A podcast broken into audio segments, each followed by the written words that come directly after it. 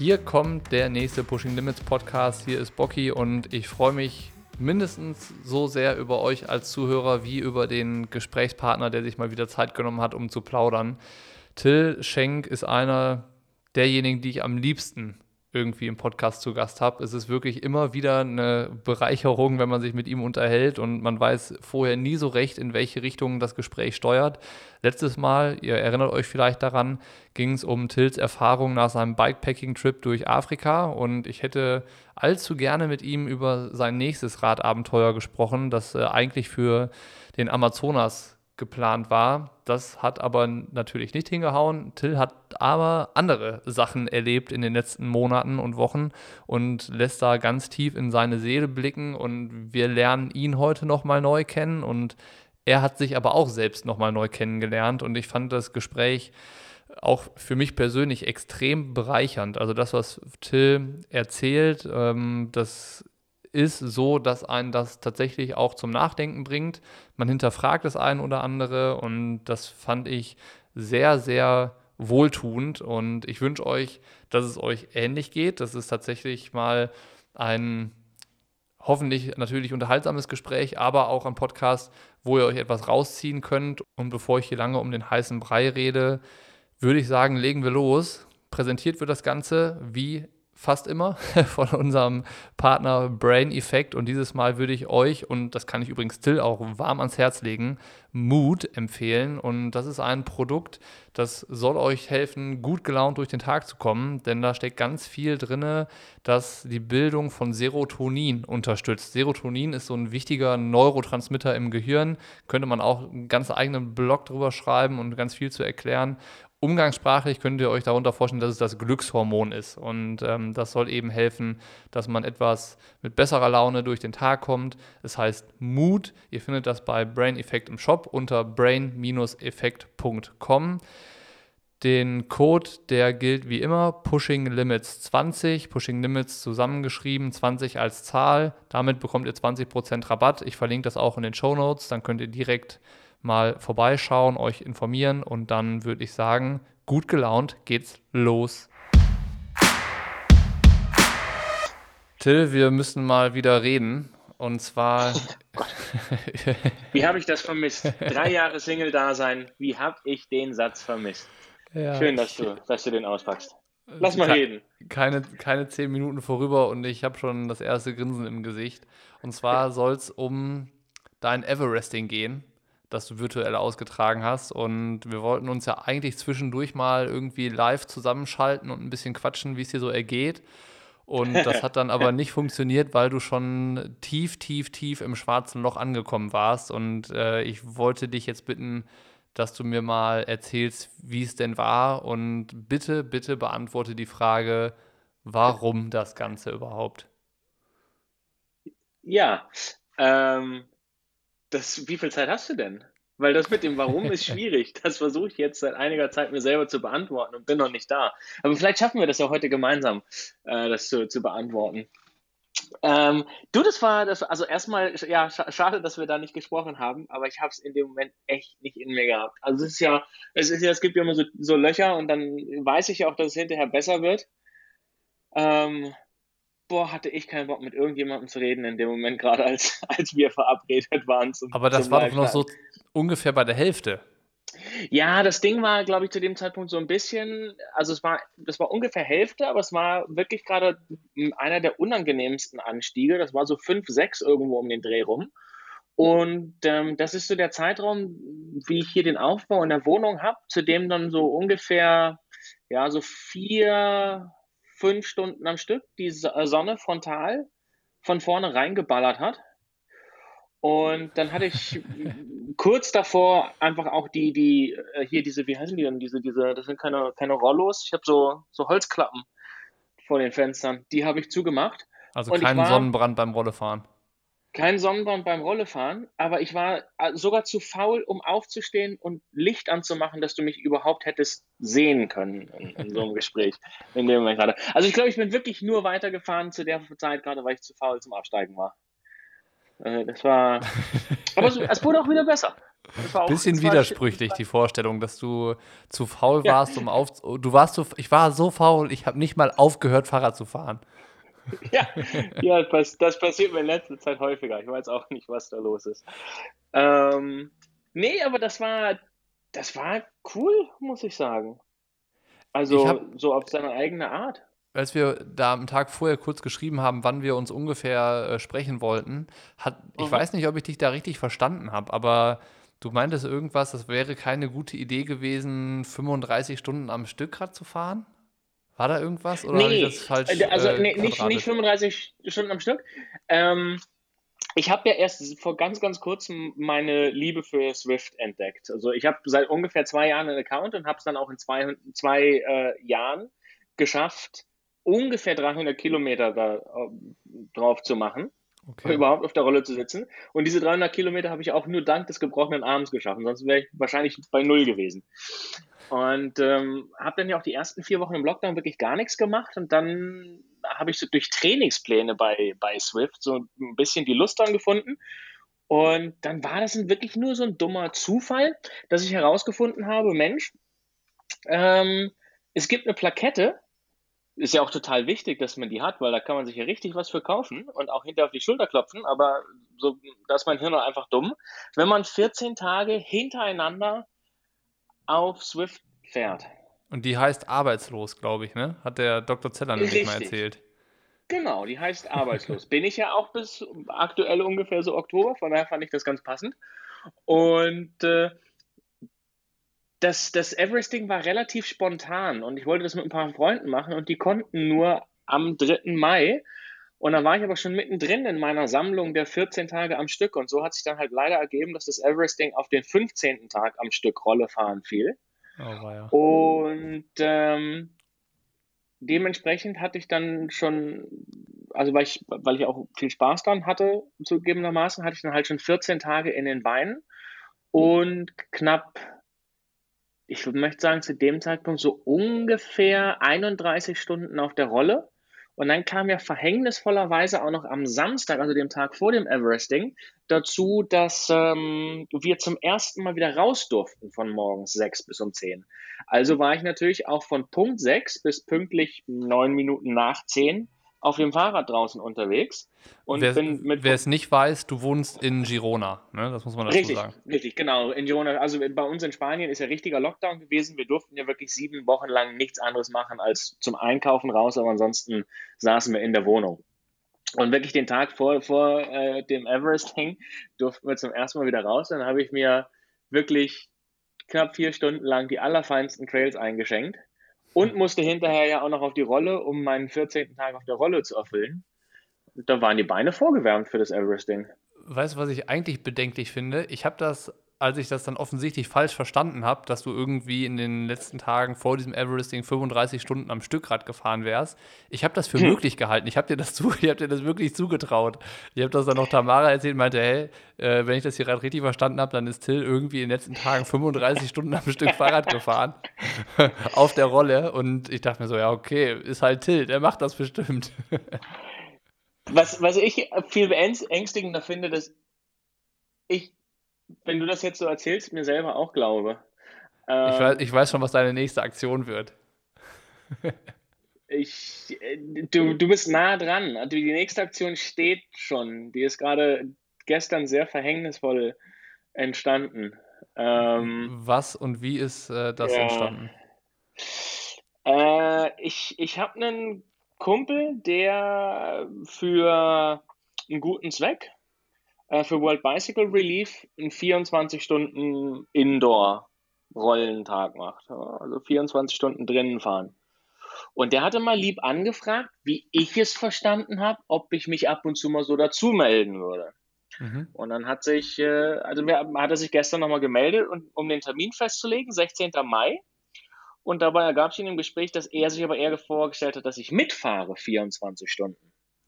Um das Ganze jetzt aber noch schöner zu machen, als dass ich jetzt nur 24 Stunden am 16. Mai Rolle fahre, macht jetzt unglücklicherweise der Luis Alvarez, der verrückte Mexikaner, der die zweitmeisten Ironman-Rennen hat, an dem Tag sein Indoor Ironman und hat mich gefragt, ob ich den moderiere.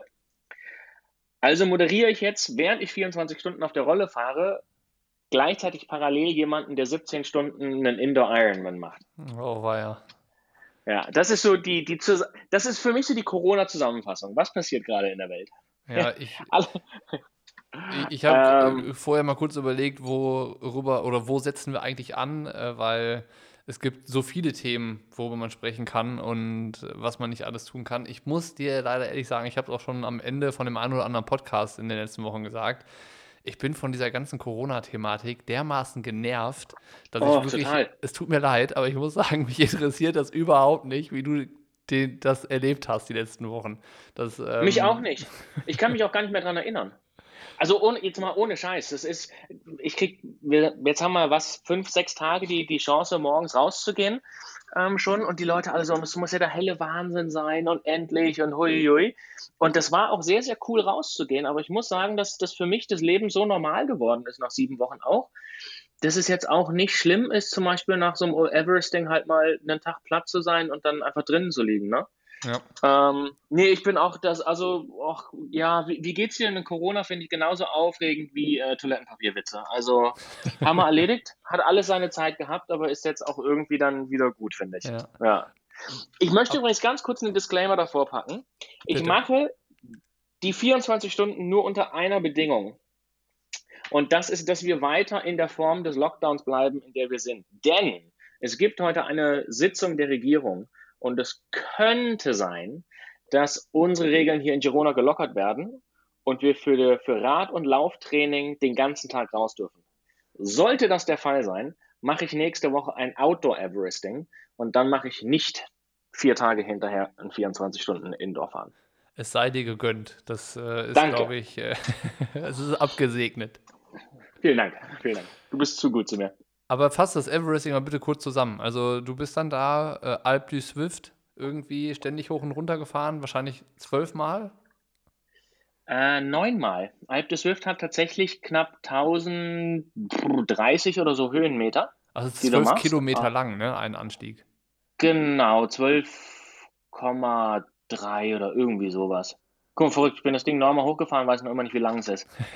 ähm, und äh, ja, ganz cool eigentlich. Also diese, dieses Everesting ist ja draußen so ein bisschen, wird mehr und mehr ein Thema momentan. ist eigentlich ganz, ganz lustig. Als ich nach Girona gekommen bin, das erste Mal vor ein bisschen über zwei Jahren, hab, da wusste ich nicht, was das ist. Und hier diese ganzen Radfahrverrückten, hier das, oh, muss man mal machen. Okay. Und da habe ich jetzt auch zwei Wochen lang immer, äh, zwei Jahre lang gesagt, oh, muss man mal machen. Hab's aber irgendwie nie geschafft.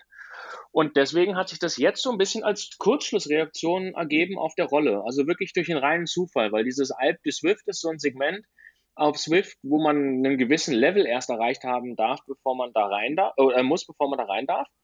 Und den habe ich noch nicht gehabt. Und dann bin ich am Anstieg vorbeigekommen und dann war der plötzlich offen. Und ich dachte, okay, jetzt mal gucken. Mhm. Und dann war der tatsächlich offen. Habe ich hinterher gelernt, dass äh, Swift deswegen Corona schon wirklich, also mehr oder weniger auch für, für Swift-Anfänger aufgemacht hat. Und dann, naja gut, wenn man mal drin ist in so einem Anstieg, dann ist ja auch, also ist ja unfreundlich, dann einfach aufzuhören.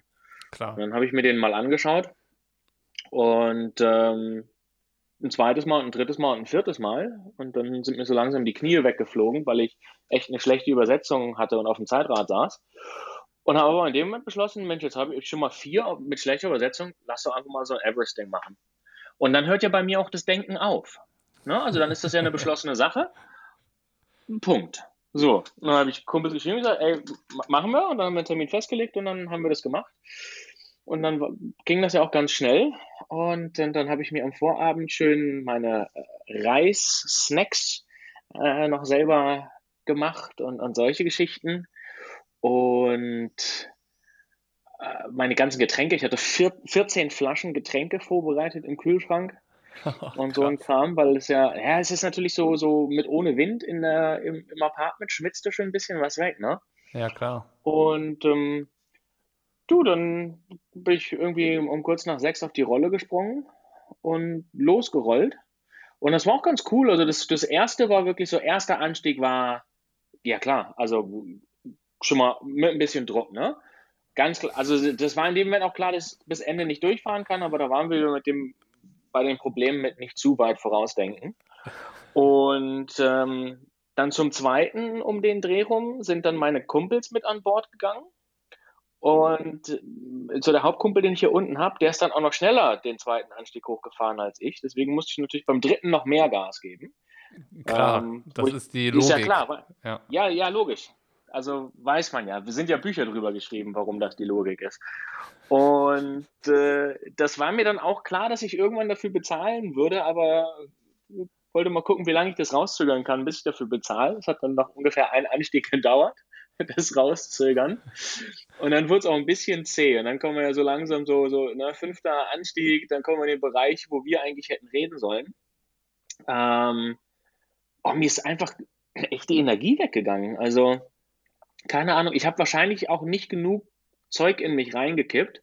Also ich habe irgendwie, ich saß 13 Stunden auf der Rolle und habe pro Stunde ein Gel gegessen und drei Nutella-Toast oder sowas. Was war das mit den Reissnacks? Oh, die sind so schlecht geworden. Also wirklich so schlecht. nee, wirklich. Also, boah. Das, nee, beim besten Willen nicht. Also du, du wirst das kennen und viele, die zuhören, auch, wenn man so, so zum Beispiel die, die einen Ironman gemacht haben, irgendwann hast du hinten raus auch keinen Bock mehr zu essen. Oder auch häufig im Ziel, ne? Du weißt, der Körper ist leer, aber der, die Vorstellung, jetzt was zu essen runterzuwirken, ist einfach so, bäh. Und äh, wenn dann das Essen, das du gemacht hast, auch noch scheiße ist, dann hilft das wirklich nicht weiter. Ist, Von ist, daher. Wenn, man, wenn, ich jetzt überlege, ne, du hast dir die Situation da ja selber aufgebürdet, hast wahrscheinlich schon das ein oder andere Mal auch dich selbst beflucht und dann hast du noch was äh, dir zu essen gemacht, was nicht schmeckt. Da, ja. Der Selbsthass muss unermesslich gewesen sein. Ich glaube, ich habe mich noch nie selber so sehr gehasst wie an dem Tag. Aber bist was du jetzt wieder mit dir im Reinen? Hast du dich wieder mit dir selbst vertragen? Jein. Tatsächlich jein. Also, also ich habe mich mit mir selber vertragen. Was mir fehlt, ist die Euphorie, muss ich sagen. Also, ich kann tatsächlich noch immer nicht den Sinn und Zweck finden in dem, was ich da gemacht habe, was ich normalerweise auch in den dümmsten Sachen hinterher finden kann. Ähm, und irgendwie. Ja, das ja, ist, ist also ernüchternd. Also das ist wirklich ernüchternd. Also ich, man kennt es ja, man macht manchmal so Sachen, bei dem kennt man den Beweggrund jetzt nicht auf Anhieb und man stellt ihn aber danach immer fest. Also es bleibt dann irgendwas übrig davon, von dieser Aktion, die man da gemacht hat oder ja. Irgendwie ein Erlebnis oder so ein Aha-Moment oder irgendwas war dabei, was halt bleibt. Und das ist ja auch eigentlich das, was man immer sich erhofft oder das ist ja das, ja, wo du eigentlich auch drauf setzt. Und wenn das ausbleibt, ja. dann kann ich mir schon vorstellen, dass das super ernüchternd ist. Ja, total. Ich glaube, die, die Realität dahinter ist einfach, worauf es rausläuft, ist, ähm, es ist halt drin. Also es wäre mir ohne Corona im Leben nicht passiert, dass ich jemals ein Everesting auf der Rolle gemacht hätte. Ähm, und ja, es, also es ist, das ist schön und das ist, das ist, ja, ist jetzt erledigt. Aber es ist wirklich sehr ernüchternd. Also es ist nichts mit, mit Stolz hinterher oder mit, so wenn, wenn, als wir über den Afrika-Trip geredet haben oder so, wo, es, wo ich sage, so, boah, mit leuchtenden Augen sitze ich selber da und sowas. Das ist nicht da. Das ist eine, eine sehr sachliche Geschichte, die da passiert ist. Ja. Ähm, die auch irgendwie relativ zügig bei, vorbeigeflogen ist. Also das hat mich sehr überrascht. Ja, es war, auch wenn ich mich zwischendurch sehr selber gehasst habe, es gab nie einen Zweifel für mich daran, dass ich das Ding durchziehe. Also es war nie der Punkt von, ich fahre jetzt nicht mehr weiter, sondern es war ganz klar, okay, weitermachen, weitermachen, weitermachen. Zwischendurch mal ein bisschen rumspielen, mal testen, wie viel Zeit verliere ich, wenn ich einfach mal im Schnitt 20 Watt weniger trete. Und ähm, aber man muss auch dazu sagen, es herrschte auch öffentlicher Druck. Ne? Du hast so ein Community-Ding daraus gemacht, also selber dazu aufgerufen, ja. mitzufahren. Dann haben wir das noch im Blog veröffentlicht. Einen Tag später stand es dann, ich glaube, bei Welt Online war das dann noch. Und da ja, war natürlich war auch irgendwie wild. ein bisschen Attention dann da. Ich meine, du konntest dir die Blöße natürlich auch nicht geben, es dann einfach sein zu lassen. Ja, das stimmt. Also gerade weil dann sind ja auch noch andere mitgefahren und dann willst du ja wirklich nicht der Depp sein, der es nicht schafft, ne? Ja, du bist der, der, um, der, du, bist, du bist der, der es lostritt und dann der, der sagt, ja, ciao, ja. ich äh, fahrt mal ohne mich weiter. Ja. Ich gebe ja dir die Schuld primär. Mir? Weil, äh, ja, ja, logisch. Wenn, die, wenn, naja, also nicht an dem Ding selber, aber an der Aufmerksamkeit. Guck mal, also wenn es dich nicht gäbe, dann hätte ich keinen Blog darüber geschrieben. Wenn es ja. dich nicht gäbe, hätte die Redakteurin von Weltsport nicht den Blog gelesen, den ich geschrieben habe und hätte mich nicht angerufen, um einen Artikel in der Welt zu machen. Also das kann man jetzt drehen, wie man möchte. Das landet alles bei dir. Aber du meinst ja. jetzt, also ich hätte eigentlich mitfahren müssen. Ich finde, du hättest eigentlich mitfahren müssen. Verstehe auch gar nicht, warum du das nicht gemacht hast. Ähm, keine Zeit. Ich habe hab tatsächlich kein, keine Rolle im Moment. Kein Scherz. Ja. Das, also es wäre jetzt auch nicht meine allererste Priorität an Sachen, die ich dann besorgen müsste, so aktuell. Nee, wirklich. Also, also, hey, versteh mich nicht falsch. Ich, ich, ich finde Rolle mittlerweile, das ist toll und das ist super. Aber um dir den Unterschied zu sagen, ich, ich, ich mache da ein Everest-Ding, was eigentlich eine, eine wirklich harte Geschichte ist und super anstrengend ist und mental herausfordernd ist und sowas. Und steig vom Rad und überlege mir jetzt, an was erinnere ich mich da in so in einem Jahr oder so?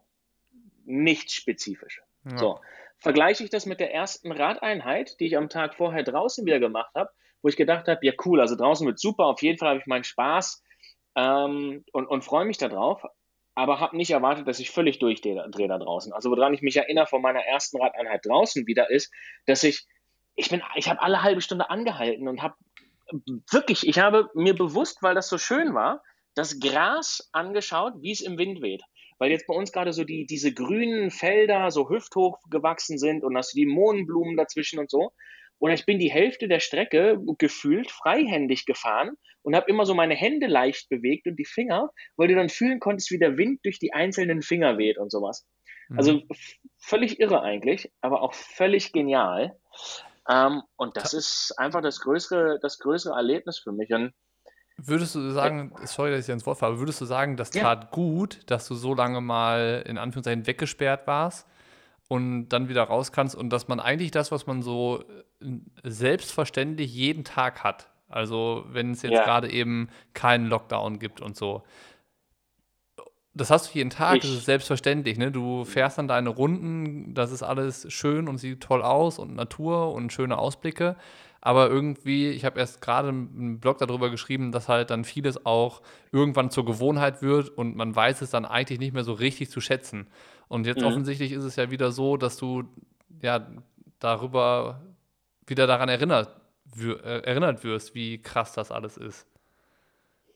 Ja, auf jeden Fall. Also äh, auf eine ganz, für mich eine, eine ganz besondere Art sogar eigentlich. Also es war ja wirklich für mich, ich glaube, ich weiß gar nicht, ob wir darüber geredet haben im letzten Blog oder nicht, aber dass ich für mich so im Dezember letztes Jahr diese Erfahrung hatte von, hey, der Ort, der mich von allen am glücklichsten macht. So wirklich so, obwohl ich keine gerade Note singen kann, sitz, äh, singen durch die Gegend, Eier und so weiter, ist auf dem Rad draußen in der Natur. So. Und deswegen war ja auch dieser Afrika-Trip und solche Geschichten. Und in Afrika habe ich das ganz bewusst wahrgenommen. Und es war immer dieses Streben nach, okay, ich muss jetzt an besondere Plätze. Als nächstes war Transamazonica geplant und so ein Kram. Und durch Corona bin ich daran erinnert worden, wie geil es vor der Haustüre ist. Also das Erlebnis ist das gleiche eigentlich und dieses Bewusstsein für die Natur schon da. Das war auch, auch vorher da. Nur, dass ich das zu Hause haben kann. Mhm. Das war, glaube ich, nicht mehr so sehr da. Da war einfach zu sehr die Routine ähm, da. Und also eigentlich ja wir, wir eine schöne ja Erkenntnis. Eigentlich schön. Großartige. Ja, super. Wir wollen ja gar nicht zu viel über Corona reden, aber ich, ich habe für mich viel Positives draus mitgenommen. Also ich habe viel über mich gelernt und ich, oh Gott, da kriege ich wieder Haue, wenn ich jetzt sowas hinterher sage, aber ähm, Corona ist für mich zu einer interessanten Zeit gekommen. Also ich fand das, ich fand das eine, eine sehr spannende Geschichte, diese sieben Wochen komplett weggesperrt zu sein mhm. und mit mir und meinen Gedanken ganz viel alleine zu sein. Du ähm, lebst ja ähm, auch alleine, ne? Du, du warst ja wirklich alleine. Ich, genau, ich, ich war auch wirklich tatsächlich alleine. Ich habe mich da auch an die Regeln gehalten. Ähm, ich habe ein ganz neues Verständnis für Tom Hanks und seinen Volleyball entwickelt. Ja, ähm, ja also nicht, nicht in, äh, in diesem Maße, aber bei allem Spaß und sowas, den man hat. Also ich bin, ich, ich, halte mich für einen relativ positiven Menschen, der sehr dankbar dafür ist, was er alles hat und sowas. Das ändert aber nichts daran, dass ich Mensch bin und soziale Kontakte anscheinend auch brauche. Auch das war mir vorher gar nicht so sehr bewusst, wie sehr ich die brauche. Aber sei es die depperten Videos, die ich dazwischendurch mit meinem Kumpel gedreht habe, ne, solche Geschichten oder sich zwischendurch mal wegsperren und sowas. Das sind alles Mechanismen, um mit der Situation umzugehen. Also es ist ja für, genauso viel für mich gewesen, wie es für andere draußen war, um die zu unterhalten.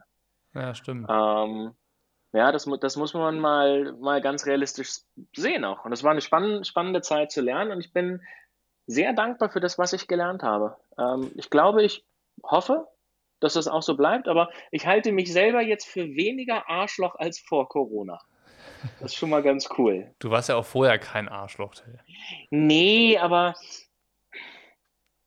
Nee, Arschloch ist das falsche Wort, aber so, so, so ein gewisses Bewusstsein für Oberflächlichkeiten, die vorhanden waren, ist schon bewusst geworden. Vielleicht ne? so, also, so, man ist so ein Stück weit abgebrüht, glaube ich. Ne? Also, dass du ja. man, manche Dinge, die weiß man einfach nicht mehr so zu schätzen, wie sich vielleicht einfach gehört. Und das ist vielleicht das, was einem so bewusst wird, dass halt vieles eben nicht selbstverständlich ist. Und bei dir ist es natürlich nochmal äh, auch ein Extremfall, weil du einfach immer unterwegs bist mit deinem Job und auf Events und du warst ja vorher eigentlich nie alleine, es sei denn, wahrscheinlich du warst auf dem Hotelzimmer. Genau. Und äh, also was ich zum Beispiel meine mit weniger Arschloch als vorher ist, was mir bewusst geworden ist durch genau diese Situation und dieses immer, es steht immer wieder noch was an und wieder unterwegs und am nächsten Tag ist das nächste Event in der ganze Kram, bin ich in meinen Augen zum Beispiel echt schlecht drin geworden, zuzuhören und solche Sachen. Und habe jetzt in der Zeit festgestellt, dass das für andere Menschen auch mal echt ganz wichtig ist, wenn ich auch mal zuhöre und nicht immer nur rede. Auch, mhm. auch wenn wir heute das hier machen, damit ich rede. Aber ähm, ich weiß nicht, ob das Sinn macht, was ich da sage. Aber ähm, nee, also von daher eine, eine ganz spannende, ganz spannende, coole, coole Erfahrung auf jeden Fall. Auf jeden Fall viele, viele Sachen wieder schätzen gelernt. Auch drin auf der Rolle ein Everesting machen zu dürfen. Es, du sagst, Können. es ist ja eigentlich ein Luxusproblem, ne? dass du dich da 13 Stunden auf die Rolle setzt und dann einfach in einer virtuellen Welt in die Pedale trittst. Das ist ja, ja. schön, dass das möglich ist, aber es ja. ist auch äh, bei weitem nicht normal. Also im doppelten Sinne. Das ist nicht normal, dass man es macht, aber es ist auch nicht normal, dass man das machen kann. Ja, absolut. Also und deswegen ist halt für mich in meinem Kopf auch immer noch so ein, so ein, ein Denken von, von, solange ich noch die Zeit und die Muße und so weiter habe, um mich in meiner Wohnung auf eine Rolle zu setzen, und 13 Stunden darauf rumzurollen, ist meine Situation noch immer ziemlich gut. ja, ja das ist äh, schön auf den Punkt gebracht. Ja, ist, ist ja so. Ähm, und ich bin mal gespannt. Ich, ich, vielleicht kommt dieses Interview auch oder dieser Podcast ein klein bisschen zu früh. Vielleicht finde ich ja noch meine Begeisterung für das, was da passiert ist. Ähm, Vielleicht auch durch das therapeutische Gespräch jetzt heute mit dir. Mal gucken, ja, mal gucken oder die Reaktionen, die zurückkommen von den Leuten. ja, vielleicht kommt ganz viel Till, du kannst stolz auf dich sein, dass du das durchgezogen hast. Ich muss sagen. Ja, deswegen das ist das ist wahrscheinlich auch echt doof, doof von mir. Also es ist auch. Ich drücke das wahrscheinlich gerade so ein bisschen falsch aus. Wahrscheinlich, weil der zweite Kaffee auch noch nicht runter ist und die Augen ein bisschen müde sind. Ähm, weil ich bin unfassbar stolz auf alle anderen, die mitgemacht haben und das durchgezogen haben. Deswegen macht es wenig, wenig Sinn, dass ich nicht stolz auf mich selber bin eigentlich. Ich glaube, diese ähm, Signalwirkung, die du damit auslöst, ne, dass du halt Menschen mitziehst oder auch motivierst, komplett mitzufahren oder, weiß ich nicht, zwei Anstiege oder drei Anstiege dich zu begleiten, das ist ja eigentlich das, was so geil ist. Also das habe ich auch bei diesem Marathon-Ding, äh, wo wir jetzt am Anfang, bevor wir die Aufnahme gestartet haben, kurz ja. drüber gequatscht haben, gemerkt, man macht das natürlich irgendwie so aus freien Stücken. Man entscheidet sich dazu, ich mache das jetzt, aber wenn das so durchgezogen ist oder du hast es auch in der Situation gemerkt, wie viele Leute da irgendwie sich mitziehen lassen und dazu motivieren, durch diese Aktion selber was zu machen und rauszugehen und einen Marathon zu rennen oder zu sagen, ich greife jetzt auch noch irgendwas an. Das finde ich eigentlich total geil. Und dann ist doch auch was geschafft.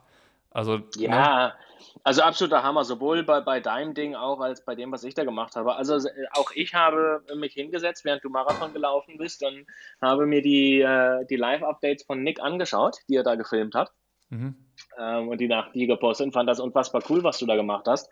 Und ich muss schon sagen, also in diesem Everest-Ding auch nochmal ein Danke an, an alle, die dabei waren. Also das war schon, das war schon cool, ne? Also, da, dass sich da wirklich Leute finden, die sagen, hey, alleine packen wir das nicht, wir machen das im Team. Es gab hm, so ein paar Mädels, ähm, gerade auch aus dem, aus dem Frankfurter Raum und sowas, die sich zusammengetan haben und das als Team einfach gemacht haben und sich die Anstiege aufgeteilt haben. Das ich habe Jungs cool. gehabt, die sind zwei, drei Anstiege wirklich um mich rum mitgefahren, einfach mein Tempo getreten, einfach nur um da zu sein und ein bisschen dann virtuell zu schnacken und so ein Kram. Ähm, das ist schon, das ist schon echt cool gewesen. Also das war, war, ich meine, das ist an einem, an einem Sonntag gewesen, wo jeder hätte rausgehen können und spielen und sowas. Und ja. dass sie sich dafür die Zeit genommen haben, ist schon echt irre, muss ich sagen. Ja. Verrückt. Ja. Also auch zum Beispiel super cool, ne? Jetzt, jetzt gestern hat einer das Ding nochmal alleine durchgezogen. Ich weiß gar nicht ganz genau, warum er es am Wochenende nicht gemacht hat, aber auch inspiriert durch das Ding. Ähm, und, und gestern wirklich knallhart alleine durchgezogen. Mit dem habe ich zwischendurch ab und zu mal ein bisschen gechattet. Ähm, einer der Jungs, dem ist irgendwie, keine Ahnung, ein Antriebsriemen oder sonst irgendwas am Turbo kaputt gegangen. Der hat jetzt das Ersatzteil bestellt und hofft, es an diesem Wochenende noch zu machen. Wo ich ja schon wieder denke, naja, wenn der arme Junge das jetzt an diesem Wochenende macht, weil ich was Blödes initiiert habe, dann muss ich ja fast nochmal mitfahren. tu, tu dir das nicht an. Auch das mache ich davon abhängig, ähm, ob ich draußen fahren darf oder nicht. Also ich, das, das sage ich auf jeden Fall hier schon mal. Ich mache auf jeden Fall irgendwo zwischen äh, jetzt kommendem Sonntag und ich sag mal so Donnerstag nächster Woche ein weiteres Everesting. Wenn ich darf draußen, wenn ich nicht darf, dann mache ich das nochmal auf der Rolle, um einfach nur, man muss das ja vergleichen. Vielleicht ist das ja beim zweiten Mal noch viel cooler als beim ersten Mal. Das ist ja, sowas von ja hirnrissig und also das, ist, das erste Mal war schon irgendwie, äh, keine Ahnung. Ich, ich weiß gar nicht, wie die richtigen Worte dafür sind, dass du es jetzt nochmal machen möchtest. Ja, aber vielleicht, guck mal, vielleicht war ja mein, mein Erlebnis so ein bisschen un, so äh, unemotional, weil wir zwei nicht wie geplant geredet haben. Jetzt, jetzt, nein, also ja, jetzt gar nicht. Guck mal, mein erster Ironman, den ich gemacht habe, da kannte ich ein ganz klein bisschen den Homestay in Südafrika. Aber ansonsten keiner von den, meinen Freunden war dabei, keine Family oder sonst irgendwas. Das war ein komplett emotionsloses Gefühl nach dem Zielanlauf. Es war so, ja, puh, toll. Und ja, schön. Jetzt? Und jetzt ja. Bei, bei, meinem zweiten hatte ich Freunde dabei und sowas. Das ist eine viel coolere Erinnerung. Äh, viel besseres Erlebnis gewesen und sowas. Vielleicht hätte ich mich einfach mehr mit dir unterhalten sollen. Vielleicht äh, wäre das dann anders gewesen. Also einfach nochmal machen, muss man ja vergleichen. Du redest dich hier um Kopf und Kragen, aber wenn du es nochmal machst, ich bin, ich bin zur Stelle. Also dann holen wir unseren Live-Chat gerne oder nach. zum Reden? Bitte? Ach, du hast ja keine Rolle, wie schade aber auch. Ja, wie schade. Ich setze mich aber gerne ja. aufs Sofa und dann bin ich per Live-Schalte ja. dazu da, um dich, um, um dich zu unterhalten. Ganz kurz nur, dass ich das nicht falsch verstehe. Wir hatten uns darauf geeinigt, dass äh, der Podcast 2033 eröffnet wird ne? oder veröffentlicht wird, oder? Ja, genau. nicht die, genau. Ja, gut. Der perfekt. kommt ins Archiv ja. und geht dann automatisch in 13 Jahren online. genau, das ist, das ist super. Ähm, ich bin aber ich bin ein bisschen lernfähig. Ähm, es hat sich aus diesem einen Everesting jetzt ein, ein Projekt entwickelt, dass wenn du wüsstest, was das ist, dann würdest du mich wahrscheinlich mit Gewalt aus meiner Wohnung holen lassen. Aber ich habe gelernt, ich werde es nicht veröffentlichen. Ich werde mir nicht den Druck geben. Das Ding ist so großartig hirnrissig, ja. dass ich das ohne große Öffentlichkeit, also erst machen und dann hinterher drüber reden, glaube ich. Also hat auch was mit Rollefahren zu tun? Nee. Aber jetzt nicht mit Triathlon in der Wohnung oder sowas? Nee, gar nichts mit in der Wohnung. Ugh. Nee, nee. Ah, okay. Äh, nein, nein, nein. Für, für wenn, wenn wir wieder raus dürfen. Ja. Genau. Aber es hat mit Radfahren zu tun. Ich kann, wir machen jetzt, ja, wir machen jetzt mal so dieses äh, Ratespiel. Ich stelle Fragen und du darfst mir Ja oder Nein sagen. Äh, ja, zu Radfahren. Ja, zu Radfahren. Mhm. Ähm, und es hat was mit einer Dauer zu tun, die länger als 24 Stunden ist. Am Stück. Ähm, nein. Es hat was mit einer Distanz zu tun, die länger als 200 Kilometer ist. Ja. Es ist eine Runde oder es ist also es ist eine Runde. Oder ist es eine Strecke? Es ist also, eher eine Runde. Eher eine Runde in Girona. Ja. Hat das was mit Girona und der Region zu tun oder kann man das eigentlich überall machen? Ein, ein, das kann man eigentlich überall machen. Mhm. Und meins hat einen kleinen Teil mit Girona zu tun. Ähm, hm. Und du fährst mit dem Rennrad auf der Straße oder fährst mit dem Gravelbike auch Offroad? Rennrad auf der Straße. Rennrad auf der Straße. Es ist eine sehr lange Distanz. Hängt mhm. es an der Distanz oder hängt es an. Also, was ist das, was es besonders macht? Naja, welche Parameter zählen denn da? Ja, die was Distanz, haben wir denn jetzt gelernt am Wochenende? Die Höhenmeter. Ah. Ja, bei Everesting hast du ja gemacht. Eins. Und dann macht man, ist es dann was krasses, wenn man das dann zweimal macht? Da gibt es tatsächlich äh, auch eine, da, da gibt es so eine, eine Badge für, wenn man das zweimal macht. Es, ne, gibt so ein, es gibt ein Double und ein Triple Everesting. Oh Gott, oh und dann ändert sich den, so ein bisschen die Regeln fürs zweite und dritte, darf man dann, egal in welchen Etappen aufgeteilt, ähm, zwei Stunden sogar schlafen pro Everesting, dann, die dann folgen. Das, beim ersten darfst du noch immer nicht. Das ist es aber nicht. Das wäre zu also einfach. Dann 10.000 Höhenmeter. Ist es das? Ja, also das kommt sicherlich irgendwann, aber nee, wesentlich extremer. Wesentlich extremer als 10.000 ja, Höhenmeter? Ja, ich glaube, was dich ein bisschen durcheinander bringt, ist jetzt, also die, die Frage, ob es mehr als 24 Stunden am Stück sind, ist faktisch ein Nein, aber. Ich bin gerade komplett verwirrt, ich bin raus. Ich also, entweder sagst du es jetzt oder wir beenden das Frage-Antwort-Spiel. Sieben Tage, sieben Länder, sieben Everestings. Hä? Wie? Ich möchte gerne in einer Woche in sieben unterschiedlichen Ländern jeweils ein Everesting machen. und nein, ich habe keine Ahnung, ob das psychisch und äh, physisch überhaupt möglich ist. Ich habe keinen Plan. Also wenn du es in Deutschland machst, fahre ich mit. Geil. Also, also wenn du ein, eine Etappe in Deutschland fährst, dann bin ich an dem Tag dabei kannst mit uns rüberfahren, denn wir kommen aus der Fuschelregion und fahren ähm, in Schwarzwald. Das, okay. das, der, Deu der deutsche Teil wird auf meiner Heimatstrecke ähm, stattfinden. Im, im, Im, Schwarzwald. Nee, also Schaui war eine Option, aber es gibt wirklich so zweieinhalb Kilometer von meinem Heimatdorf entfernt einen Anstieg, der nennt sich Kreuzweg. Mhm. Ähm, das sind, dürf, ich muss mal genau in die Höhenmeter reinschauen, was das sind, aber es sind so 10 Kilometer Anstieg mit knapp 700 Höhenmetern oder so. Und also da, man müsste zwölfmal hoch. Ich glaube ja. Und dann ist ja immer dieses Ding von der, der letzte angefangene Anstieg muss zu Ende gefahren werden. Also ich glaube, Kreuzweg sind 13. Okay. Ähm, genau. Das, das steht tatsächlich schon so weit, dass ich mir eine gewisse Reiseroute ausgedacht habe. Ist das Backups logistisch direkt. möglich? Also du, in ja, sieben Länder cool. zu kommen, stelle ich mir relativ schwierig vor. Also, von, von dem, wie es aufgebaut ist, ähm, liegen die, die, die Anstiege, die ich gefunden habe, liegen so aufgeteilt, dass zwischen jedem Anstieg so ungefähr irgendwo zwischen drei bis fünf Stunden Reise sind, dass es relativ gleichmäßig ist. Ja, dann soll das Ganze natürlich mit einem Wohnwagen stattfinden, dass ich versuchen kann zu schlafen, während jemand fährt. Mhm. Ähm, weil die Realität wird ja sein, also ich muss mal, ich möchte das gerne in der zweiten Septemberhälfte machen, wenn so weit durch Europa reisen dann wieder möglich ist. Das heißt, noch habe ich ein bisschen Zeit, Kraft in die Beine zu drücken, aber ich tippe mal, dass ich im Durchschnitt 16 Stunden pro Everesting brauche. Was mich mit acht Stunden lässt, bis ich das nächste anfangen muss. In denen muss gereist werden, gegessen werden, gestretched werden und so weiter.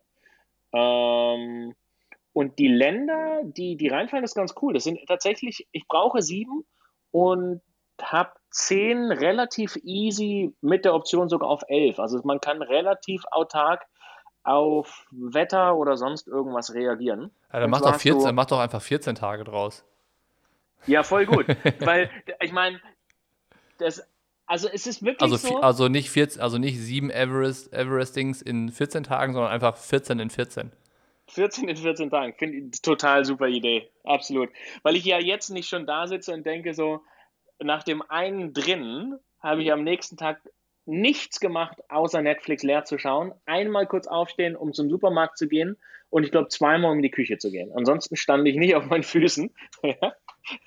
aber wie kommst aber du auf wie kommst du auf die Idee und warum? Das also das ist für mich so hirnrissig, dass ich das auch nicht mehr verstehen kann, warum man das macht. Also ein Everesting, okay, aber dann äh, sieben Tage, sieben Länder, sieben Everestings, das ist doch, also, hä? ähm, woher die Ideen kommen, das kann ich nicht erklären. Das ist, also ich habe eine Vermutung. Ähm, wenn ich, ich, ich habe eine Vermutung. Ich bin als Kind ganz fest auf den Kopf gefallen. Richtig, genau. Ich bin, ich glaube, mit zwei Jahren angeblich laut der, der Geschichte im Kinderwagen vom Balkon gerollt. Oh, weia. Und ich tippe, da hat das angefangen. Und dann hatte ich ja eine wilde Kindheit. Ich habe auch mal so, eine, so von, von einer Handschleuse am Bach, da habe ich mal den Sicherheitsstecker gezogen, um zu gucken, wie das Ding nach unten saust und hatte meinen Kopf leider aber neben der Metallkurbel. Das war auch ein heftiger Einschlag und solche Geschichten. Also so ein paar. Ich tippe, dass da einfach irgendwas durcheinander geraten ist. Anders ist es nicht zu erklären. Aber was mich halt dran reizt an dem Ding jetzt wieder ist, dass äh, ich weiß nicht, ob ich es kann. Ich weiß auch nicht wie. Ich bin körperlich so weit entfernt davon und habe jetzt bis September Zeit. Das ist super aufregend und super spannend zu gucken, wie kann ich denn eine Lösung finden. Mhm. Ähm, und das also finde ich das so Spannende. Das, das, das Ziel und die Herausforderung, bei der du nicht weißt, ob du imstande bist, die zu schaffen. Und genau, das, die das Option wiederum, zu scheitern ist super spannend, finde ich. Und das wiederum würde ja am Ende bedeuten, wenn du es geschafft hast, dass du dieses Gefühl wahrscheinlich hast, was du jetzt nach dem Everesting eben vermisst hast. Dieses, diesen Aha-Effekt irgendwie, ich habe hier was gemacht, ich weiß nicht genau warum, aber es war aus irgendeinem Grund bereichernd. Ja. Ähm, ich glaube, während wir so drüber reden, ich glaube, ich weiß, was mein Problem mit dem, mit dem Everesting drin ist. Und das ist, wahrscheinlich wäre das Everesting drin wesentlich cooler für mich gewesen, wenn ich es aus einer normalen Situation heraus gemacht hätte. Ich glaube, ich leide einfach an Menschenentzug. ähm, naja, nein, aber es ist doch, so Erlebnisse willst du doch teilen und sowas. Das und stimmt, zwar nicht ja. immer nur über einen Kopfhörer, sondern du willst, die, die Emotionen mit jemand anderem spüren, der vielleicht dabei ist auf den letzten Metern oder sonst irgendwas. Und das kannst du einfach auf der verdammten Rolle nicht. Und das sind jetzt auch Sachen, die ich tatsächlich einfach sieben Wochen nicht hatte. Also selbst jetzt mit Wir dürfen rausgehen, ist halt alleine, ja. Du gehst mit einer Maske raus. Ich habe seit sieben Wochen quasi keinen Menschen mehr lachen gesehen, weil es alles hinter einer Maske versteckt. Du darfst nicht zu nahe kommen oder sonst irgendwas. Ich tippe mal, dass das einfach die Gesamtsituation ist, die, die jetzt dann das drinnen Rolle fahren und das Erlebnis mit niemandem wirklich teilen können, obwohl so viele online dabei waren. Ja. Ich glaube, dass das, das das primäre Problem ist. Ja, und ich, ähm, ja. an so einem Ding dann draußen ist klar, ist natürlich der, der Reiz riesengroß, nicht zu wissen, ob ich es schaffen kann. Aber du teilst die Emotionen unterwegs anders. So wie du sagst, Mensch, in Deutschland bin ich dabei.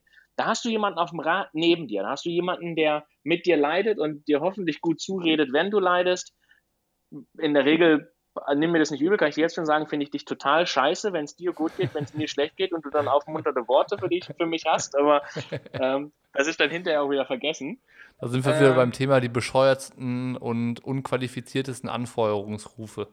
Ja, genau, da sind wir wieder beim Thema. Ähm, schön, dass du mir jetzt auch wieder das entlockt hast, dass ich Idiot jetzt doch wieder sage, was ich machen will. ja, Super. Gut, dass es dir aufgefallen ist.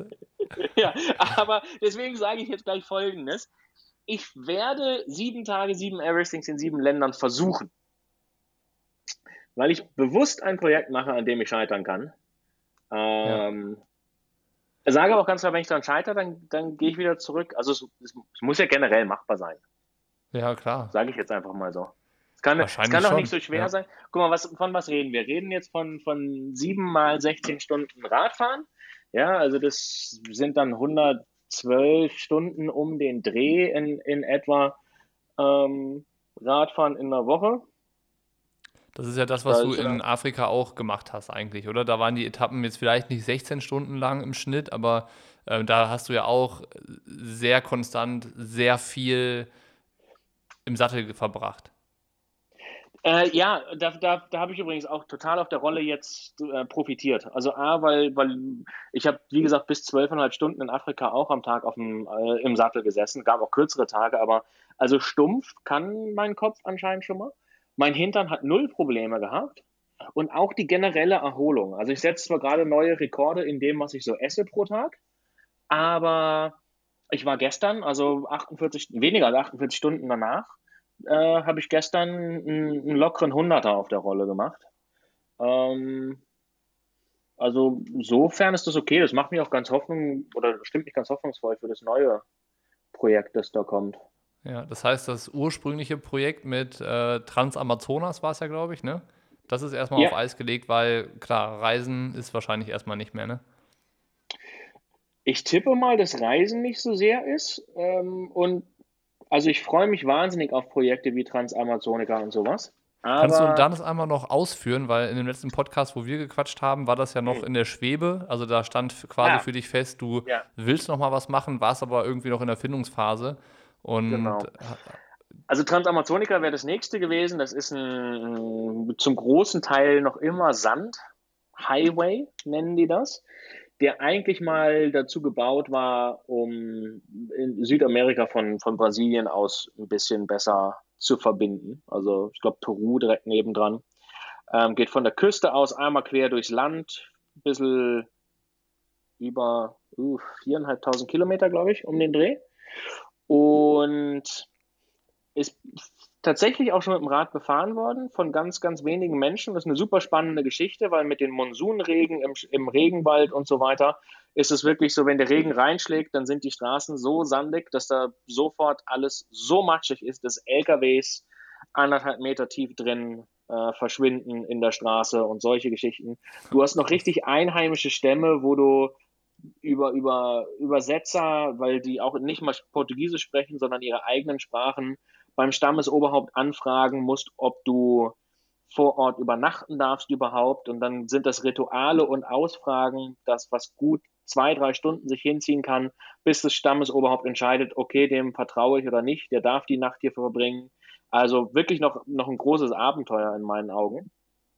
Ähm, das will ich auch unbedingt noch machen. Ich würde es auch gerne so schnell wie möglich machen, weil immer wieder Diskussionen aufkommen, ob die Straße geteert werden soll, weil es natürlich ein riesen auch Abbaugebiet für Holz und solche Geschichten ist und Farmland bauen und so ein Gedöns. Ähm, aber auch wieder mit Corona habe ich festgestellt, ich verbringe unfassbar viel Zeit plötzlich, mich mit Leuten zu unterhalten in Videochats und sowas, die gar nicht so weit weg leben. England, Norwegen, so ein Kram, wo es so einfach gewesen wäre, mal zu besuchen, aber irgendwie seit zwei Jahren nicht gesehen. Und deswegen ist mein nächstes Bikepacking-Ding eigentlich, glaube ich, wird das Priorität bekommen und es war auch wahrscheinlicher durchzusetzen, ist eine circa 12.000 Kilometer Route durch Europa Freunde besuchen. Boah, wie lange ist man für 12.000 Kilometer unterwegs? Ja, ich plane so ein Tausender in der Woche um den Dreh. Also, also ich sag mal so drei Monate. Monate. Genau, das ist so, so der Ansatz dafür. Ich muss mal gucken. Es gibt so ein paar Gedankenspiele, das kommt ein bisschen darauf an, äh, kommt darauf an, wo es als erstes hingeht. Also ähm, ob ich erstmal südlich fahre noch und äh, unten, wo Portugal und Spanien sich treffen, Freunde besuche, oder ob ich direkt in Richtung Norden hochschieße und dann wäre es eben Deutschland, England, Niederlande und so weiter, ähm, weiter hoch. Dann gibt es zum Beispiel so einen Gedanken, ob ich mal ausprobiere, ob ich am Stück ohne Schlaf von Girona in Schwarzwald fahren kann. Das dürften so 1000 Kilometer sein um den Dreh, 1100. ähm, du, hast, du erzählst so Sachen, die sind so stellenweise nachvollziehbar. Also wie so diese äh, 12.000 Kilometer Tour mit 1000 Kilometer in der Woche. Das ist sowas, das kann ich mir noch vorstellen und im nächsten Moment haust du einen raus mit, ohne zu schlafen, von Girona in Schwarzwald zu fahren, wo ich direkt wieder aussteige und denke so, hä? Hat er das jetzt gerade echt gesagt? Da bin ich raus. Ja, ähm, ja, ja ich, ich, weiß auch nicht, was aus den guten Tagen geworden ist, als ich als Teenager Tennis gespielt habe und äh, Stefan Edberg Polo getragen habe. Hättest du das selber mal gedacht, dass mal irgendwie so ein äh, positiv verrückter Abenteuer-Bikepacker aus dir wird? Oder ist das für dich, bist du dir selber gerade äh, neu? Ähm, es ist für mich neu, aber nicht überraschend. Mhm. Ich erinnere mich mehr oder weniger, als wäre es gestern gewesen. Ich komme halt aus einer recht konservativen Familie und ähm, bin generell sehr, sehr dankbar dafür, wie ich aufgewachsen bin und was mir alles ermöglicht worden ist und sowas. Aber ich bin halt ganz stark mit diesem junge, lernenden, anständigen Job, dass du eine Sicherheit hast, Gedanken aufgewachsen. Äh, das war vor der Moderation übrigens. Ich wollte gerade ähm, sagen, gut, dass du Moderator geworden bist. Ja, nein, deswegen habe ich, das wollte ich als Teenager ja schon machen. Deswegen habe ich eine Hotelausbildung gemacht, weil Junge lernen erstmal einen anständigen Job. Ja. Und ähm, ich erinnere mich an meinen Zivildienst in England, wo ich mit zwei Neuseeländern zusammengearbeitet habe, die einfach durch die Welt gereist sind seit anderthalb Jahren und wenn sie Geld gebraucht haben, ein bisschen gejobbt haben und dann sind sie weitergereist. Und hatte immer diesen Gedanken von, das möchte ich mal machen. Und dann war aber immer so dieses, ja, aber jetzt passt vom Job her nicht rein, und, ah, da ist nicht genug Zeit und jetzt läuft es mit der Moderation gut, da kann ich mir nicht so viel Zeit frei nehmen und so. Und dann kam immer wieder über drei Jahre hinweg jetzt der Gedanke auf, Mensch, im Winter, wenn ich nicht so viel zu tun habe, dann könnte ich mich ja einfach mal auf mein Rad setzen und einfach mal losfahren und gucken, wie weit ich fahren möchte und wo ich hinkomme in drei Monaten. Und stattdessen habe ich mich jedes Mal für einen Ironman angemeldet und bin dann im Winter nach Südafrika gegangen und habe strukturiert trainiert und so weiter und habe da auch viel Spaß dran gehabt, alles super. So, und dann diesen Winter. Aber immer die halt gleiche Leier am Ende des Tages, ne? Immer die gleiche Leier. Und auch diesen Winter ist dann wieder diese Leier aufgekommen. Also ich habe ja zwischendurch dann mal so ein bisschen dieses Ding gemacht, um mal zu testen. Habe eben so eine Tour von Kopenhagen nach Basel gemacht oder von Freiburg ähm, an, die, an die Südküste Frankreichs und so ein Kram. So, und dann diesen Dezember kam halt dieselbe Leier wieder hoch von, Mensch, jetzt habe ich die Zeit, warum fahre ich denn nicht einfach mal irgendwie in den Süden und gucke, wie weit ich komme?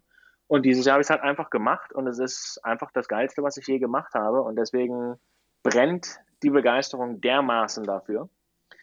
dass, äh, also es war wirklich so wie, wie das hat lange drin geschlummert und jetzt ist es einfach Stöpsel gezogen und Attacke.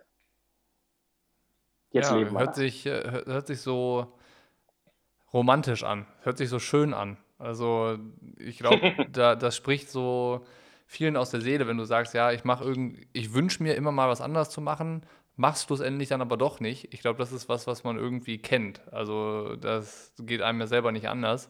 Ja. Und wenn man dann aber auch hört, okay, man muss sich eigentlich nur selbst feste genug in den Arsch treten, und es mal dann tatsächlich äh, machen, wie man sich vielleicht wünscht und dann auch noch zu sehen, das ist tatsächlich so geil, wie ich es mir immer vorgestellt habe.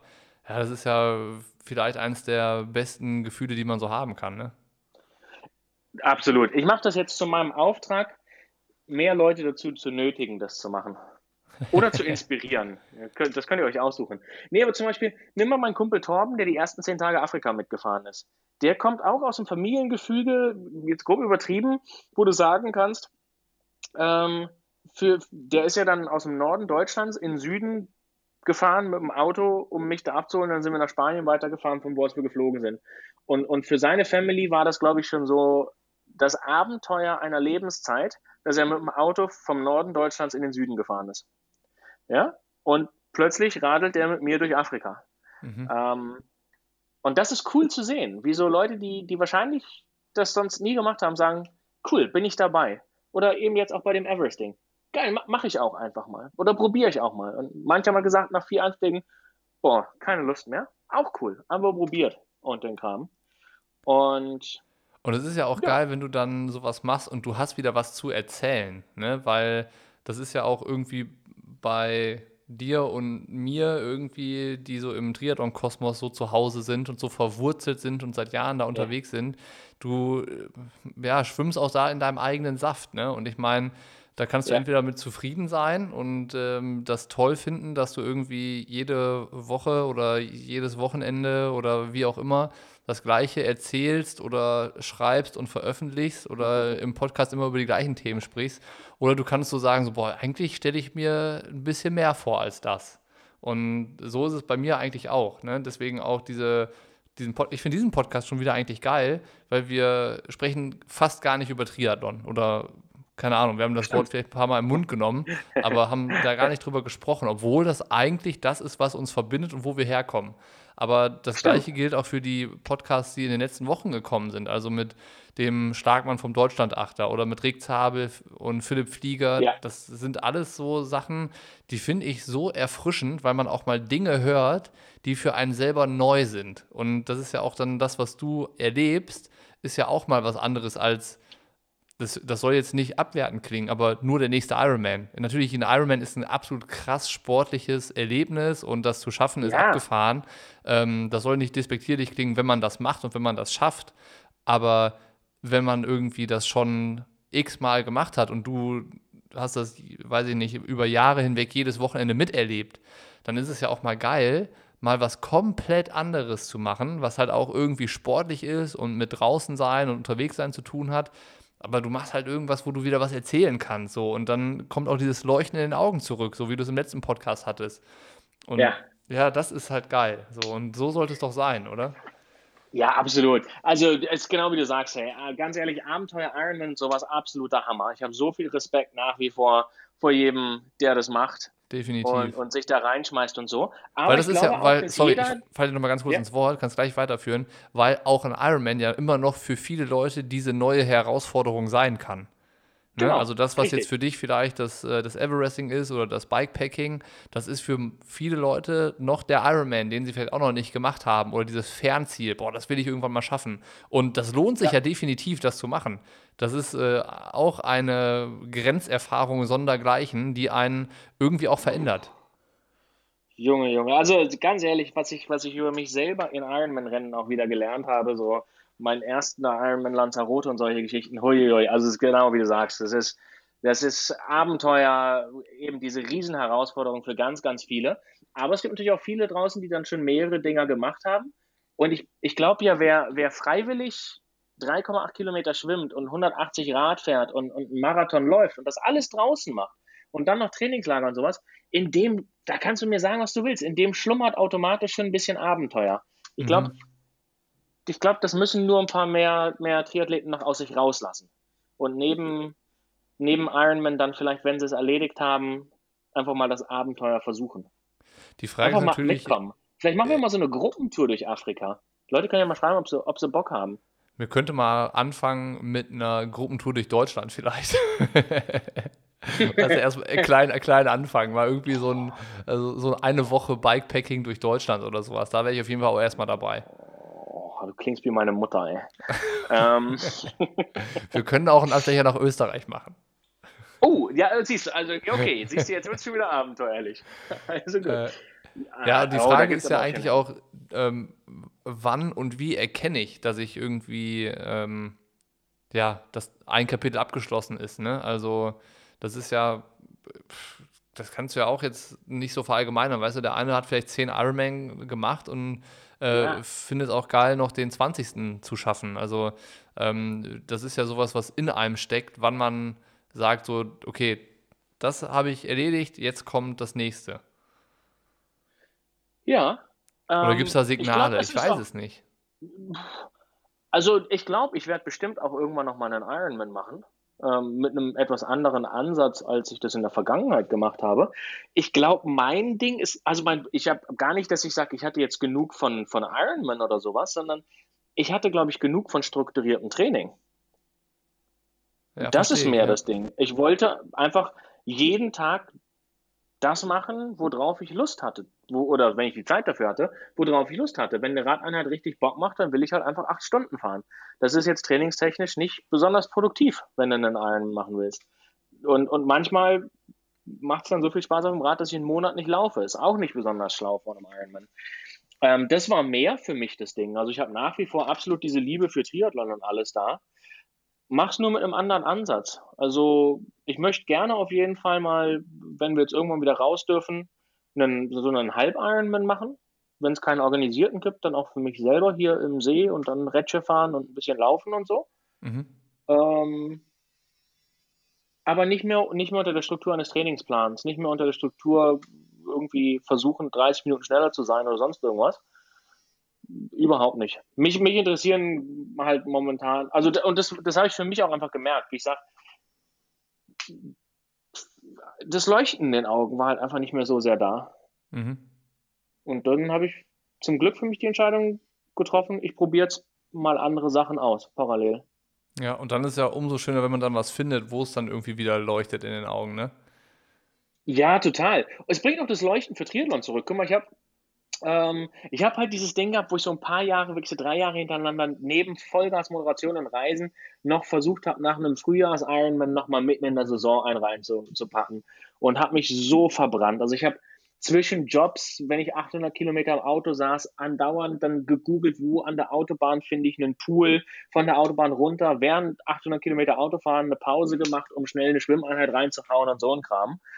Und ähm, bin dann 20, schieß mich tot, äh, 17 oder sowas, völlig ausgebrannt, 16, keine Ahnung, im, im Ironman Schweiz und hatte dann keinen Bock mehr und habe dann aber zum Beispiel 2019 ohne jegliches spezifisches Training, weil ich quasi auf der Durchreise war oder wusste, ich bin zwei Wochen später auf der Durchreise, habe ich 73 Vichy gemacht. Und ich habe lange nicht mehr so viel Spaß an einem Triathlon gehabt wie an dem Ding. Ähm, einfach weil nicht die ganze Zeit der komplette Fokus da reingelaufen ist. Ich ja, aber durch den ganzen Unsinn, den ich treibe. Andere, ne? Ja, genau. Und aber durch diesen ganzen Unsinn, den ich ansonsten so treibe, war ich halt trotzdem generell fit. Deswegen hat der auch wirklich Spaß gemacht.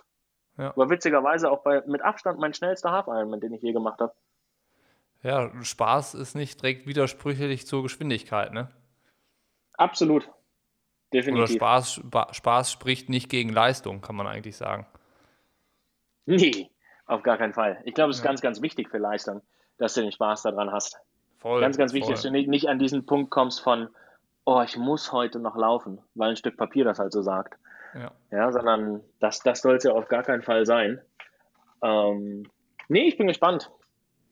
Ich bin auf jeden Was Fall froh, dass du uns, äh, dass du doch noch die Karten auf den Tisch gelegt hast und äh, über dein neues ja. Abenteuer geredet hast. Äh, das werden jetzt sicherlich schon wieder die ein oder anderen mehr verfolgen.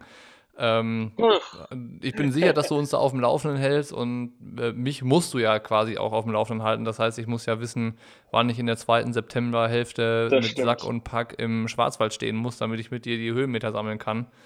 Und ich bin auch froh. Das ich meine, wir haben es zumindest mal in der ersten Hälfte, glaube ich, ganz gut gelöst mit dem Corona-Thema, weil da waren viele spannende Aspekte drin, die ich tatsächlich dann doch spannend fand. Also, ähm, wie gesagt, das Corona-Thema ist eigentlich mittlerweile äußerst leidig und äh, hängt einem zu den Ohren heraus, aber du hast da echt nochmal irgendwie so Sachen erzählt, die, die habe ich so noch nicht bedacht. Also dieses ganz alleine für sieben Wochen in der Wohnung sein und äh, Menschen nicht mehr lachen sehen und, und so, das äh, stelle ich mir tatsächlich hart vor und das war nochmal dann doch irgendwie ein Exkurs, der es wert war, dass wir ihn genommen haben. Und ja. Ähm, ja, und wir wollen eins nicht ver vergessen, Corona hat uns eine Sache gebracht und das ist Jan Frodenos nackter Arsch in den sozialen Medien. Das wäre uns sonst nie passiert. Ja? ja, ich würde sagen, welches Ende kann schöner sein als äh, mit dem Bild von Frodos nacktem Arsch im Kopf, oder? Absolut. Es ist so schön. Ich freue mich schon auf den nächsten Podcast. Danke dir erstmal, Till. Danke dir, mein Lieber. Hau rein. Ciao.